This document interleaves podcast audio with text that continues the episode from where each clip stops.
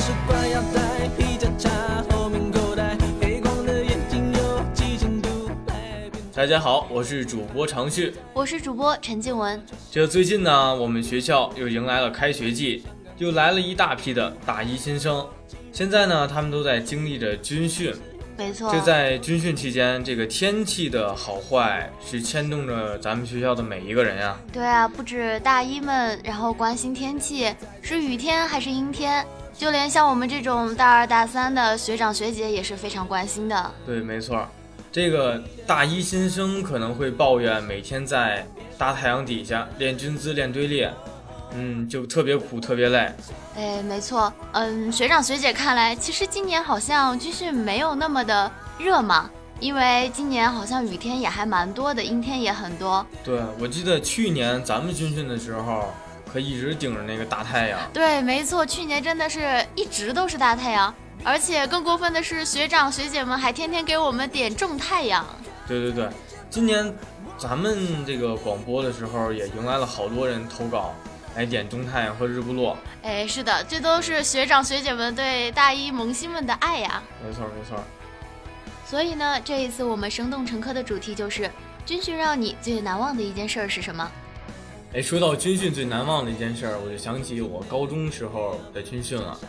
当时我们全班在练队列，这时候我一同学他不小心动了一下，教官于是就罚他去那个观众席站军姿。过了一会儿，他就喊报告。那教官问怎么了？他说我头晕。教官说你再大点声。他说报告，教官我头晕。然后教官又说你再大点声。他说报告，教官我头晕。然后教官就说头晕你这么大声。然后他直接就躺在地上了。哇，惹不起，惹不起。不过你讲的这个教官和同学相处的这个故事，不禁让我想到了去年我们军训的时候，因为我们军训的时候那个练手语操嘛，教官平常特别凶，要求也特别高，然后其实一开始都还挺烦他的，但是后来呢，相处久了又他总是会宠溺的叫我们小傻瓜，而且还是会在我们累的时候让我们休息，对我们特别好。最后他走的时候，就是也非常舍不得他，我们也会没大没小的叫他小周周什么的。现在想想嘛，还是蛮美好的一段回忆的。确实，军训毕竟只是训练一段时间，它终究是要结束的。就在前几天，我看到一个叫做“你好高，我怕够不着”。他说，昨天我们的军训就结束了，结束的时候，连长走的时候连头都没有回就走了，走得很潇洒。我们看到教官也不敢看我们的那一瞬间，我泪崩了。我多想冲上去把他们给拽住，可是我最后哭得没力气了，又害怕连长看见会不好受，所以我只好远远地站在操场上，远远地看着教官们的车走远。我好想我的连长啊！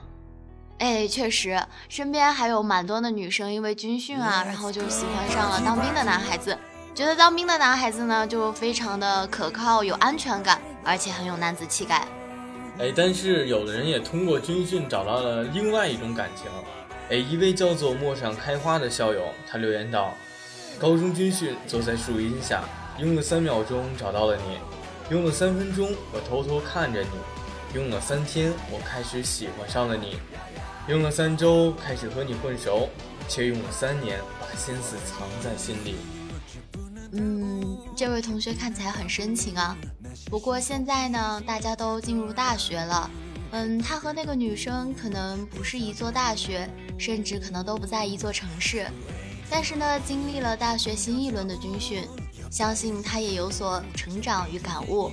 希望他呢，在大学的四年期间里，能找到属于他自己的那份真爱。哎，其实换个角度看，并不是军训完了都是这么的美好。有一个叫做迷路的兔，这位学长表示，单身狗表示只有热，还把我晒得超级黑，回去我妈都嫌弃我了。哇，这就不禁让我想到去年我军训的时候就被晒得特别特别黑，然后我感觉我现在整个人都没有白回来过。其实你可能是就这个颜色了，你可拉倒吧，我不听不听。哎呀，好了好了，回归正题，这种时候呢，就还是非常羡慕那些皮肤白，然后又不会被晒黑的人。感觉这种，哎，真的是老天给他们的一项天赋。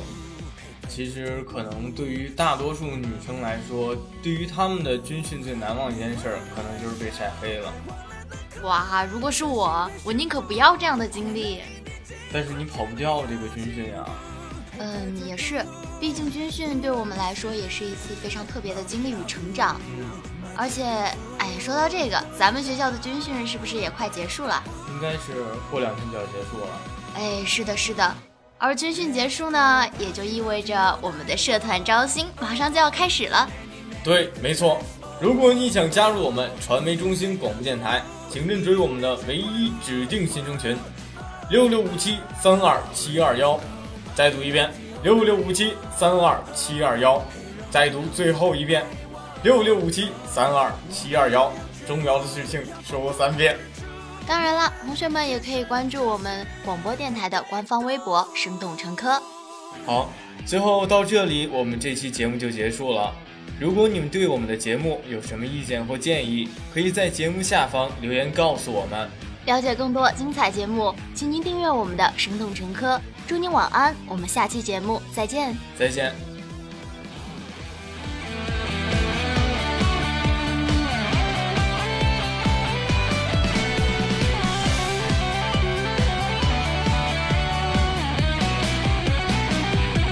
Let's go party party all night. Whoa, oh, and many many good times. Oh.